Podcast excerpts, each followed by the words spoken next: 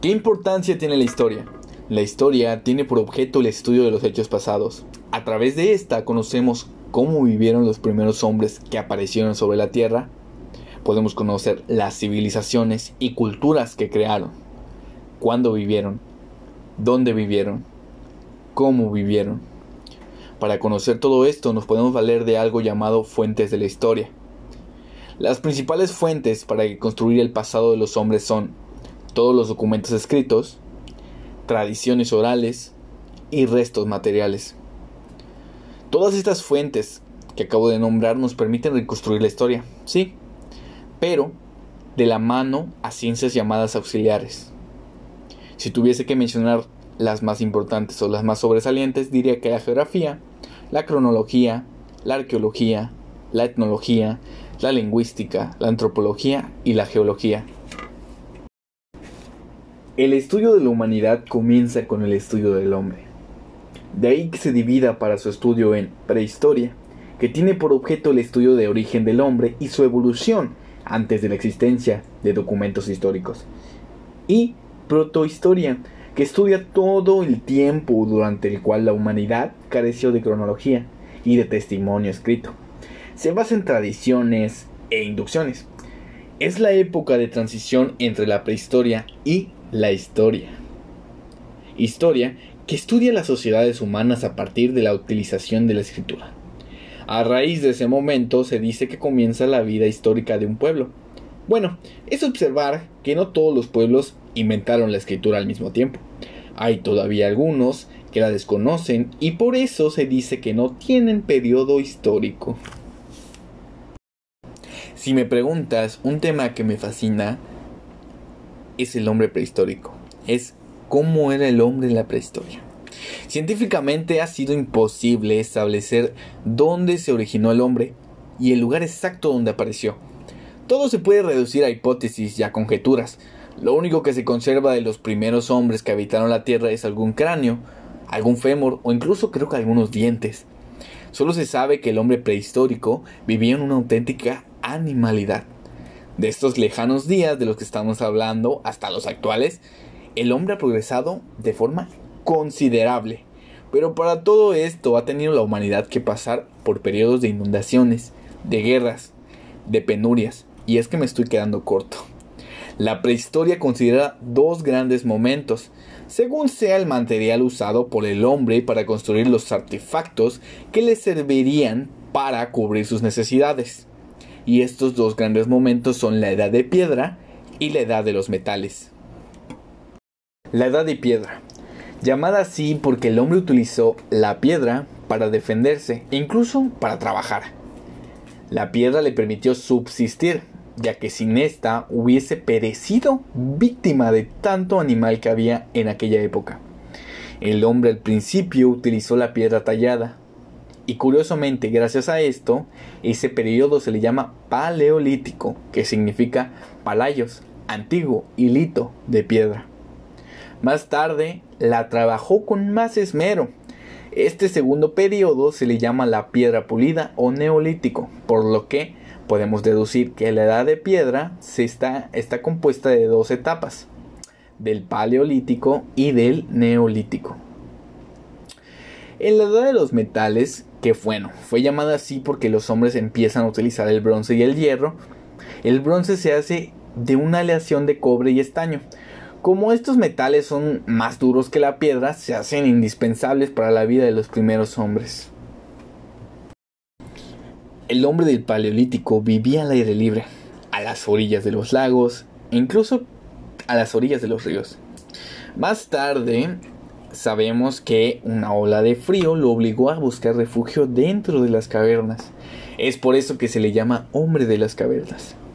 Se alimentaban de la caza, de la pesca. También recogían frutos de los árboles silvestres. Para la pesca utilizaban palos o incluso estacas. Para la caza cuchillos, hachas y raspadores de piedra. Quizá utilizaron o llegaron a utilizar trampas para cazar a los grandes animales, abriendo huecos grandísimos para que cayeran en ellos y rematarlos fácilmente. Bueno, básicamente eran nómadas. Tenemos conocimiento de su cuestión artística por la pintura que dejaron en las cavernas. ellas nos permiten reconstruir en parte, en una muy pequeña parte, su vida social y religiosa. Las principales pinturas que se han encontrado durante los años han sido en el área de África y en el área de Europa. La primera se descubrió en 1879 en España, en la cueva de Altamira. Ahora ya en el periodo neolítico el hombre consiguió, o bueno, hizo notables progresos. Siguió utilizando la piedra, claro está, pero trabajándola en forma diferente. Sus grandes progresos fueron la domesticación de animales y el cultivo de la tierra. Estos progresos lo convirtieron en sedentario. La orilla de los ríos y de los lagos fue el sitio preferido para los hombres de este periodo, ya que necesitaban el agua para cultivar las plantas y alimentar a sus animales. ¿Cuáles animales? Pues la vaca, el cerdo, la oveja y el buey. El hombre salió de las cavernas y empezó a construir sus casas inspirándose en los nidos de las aves. En algunas partes de Suiza, Alemania e incluso Italia construían sus chozas y cabañas sobre el agua. Estas habitaciones se han llamado paláfitos y se formaron verdaderas aldeas lacustres. Alonso de Ojeda encontró las aldeas lacustres en el lago de Maracaibo. El hombre neolítico utilizó las fibras de los árboles para tejer y construir sus vestidos, abandonando así su antigua vestimenta hecha con piel de animales. También utilizó la arcilla e inventó el arte de la cerámica o incluso el de la alfarería, con lo cual construyó sus vasijas. Se alimentaba no solo de la caza y de la pesca, sino de raíces cultivadas, de queso, de pan. Utilizaba el arado, la sierra, el hacha, las pinzas y la rueda para sus trabajos. Los clanes se agrupaban formando tribus. Los gobernaba el más anciano. Algunos clanes reconocían la autoridad de la mujer. Esto se le llama matriarcado.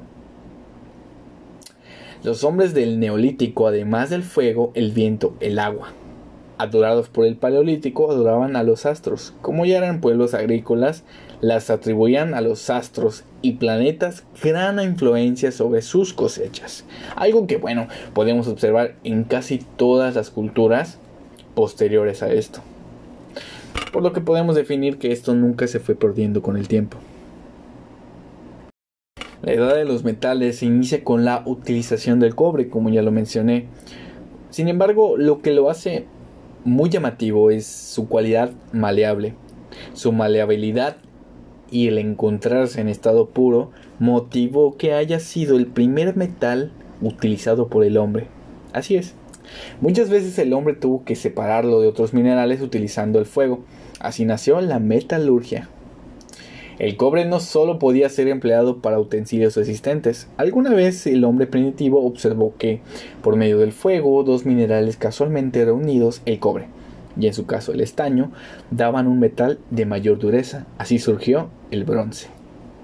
Con la edad de bronce, el hombre entra en la protohistoria. Los pueblos que tenían el bronce vencieron a los pueblos que solo disponían de armas de piedra. Más tarde empezó a usarse el hierro, cuyo uso persiste más en, pues, los días actuales. Vaya. Fue en la Mesopotamia, en Creta, en Egipto, en Grecia, unos 12 a 15 mil años antes de Cristo cuando empezó a usarse. El hierro provocó una profunda revolución en la vida del hombre. Cambió totalmente la técnica del trabajo. Bueno, con el descubrimiento del bronce y del hierro, la humanidad progresa. Sí, progresa. Se crearon las industrias de alfarerías, de instrumentos de metal como lanzas, espadas, puñales, haces, sierras, hachas. Todo esto trajo un comercio realmente intensivo. Nacen las villas, nacen las ciudades, construidas de piedras, las cuales gozan de grandes comodidades. También construyen templos. La vida se hace más refinada. Los trajes, enseres, utensilios, etc. Adquieren cada vez más belleza. Además de adorar a las estrellas, al agua, al viento, empiezan a adorar fundamentalmente al sol.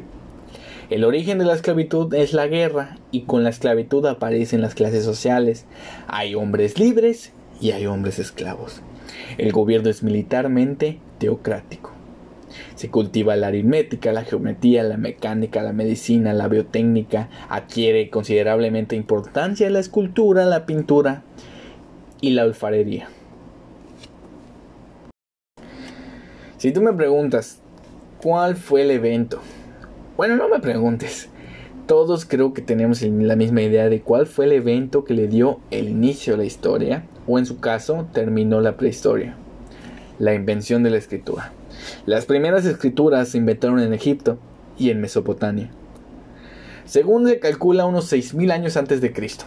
Con la escritura sí se puede conocer a ciencia cierta los acontecimientos, puesto que los hombres dejan escrito lo más importante, y también las mujeres.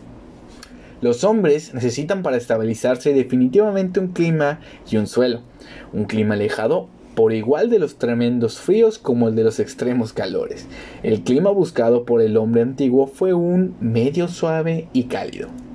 Para encontrarlo, peregrinó por la tierra hasta establecerse en los lugares que consideró más propicios.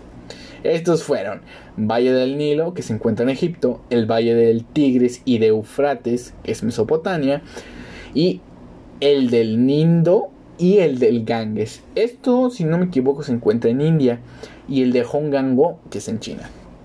Allí se desarrollaron las primeras civilizaciones de la humanidad. Y ya que estamos, mm, si sabemos que la prehistoria se divide, entonces la historia, por, por ende, por, por pensamiento también, generalmente se ha dividido para su estudio. Para su estudio se divide en cuatro partes. Aun cuando se ha considerado arbitraria esta división, sobre todo porque contempla únicamente el punto de vista occidental se ha conservado porque señala grandes cambios de ideas, grandes cambios en los políticos, en los sociales, en los religiosos y en los económicos. Pero no, esta división no mm, se conservó por esto, pero no quiere decir que sea la división más idónea. El pasa lo mismo con, con los mapas. La edad antigua, la edad media, la edad moderna y la edad contemporánea.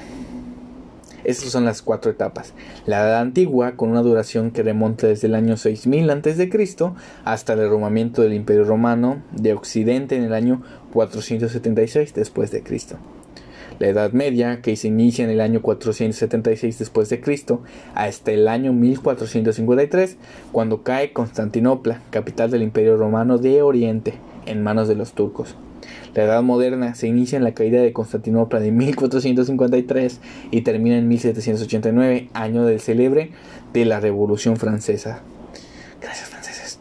Y la Edad Contemporánea se inicia en 1789 y perdura hasta nuestros días. O sea, sí, estamos viviendo en una edad contemporánea.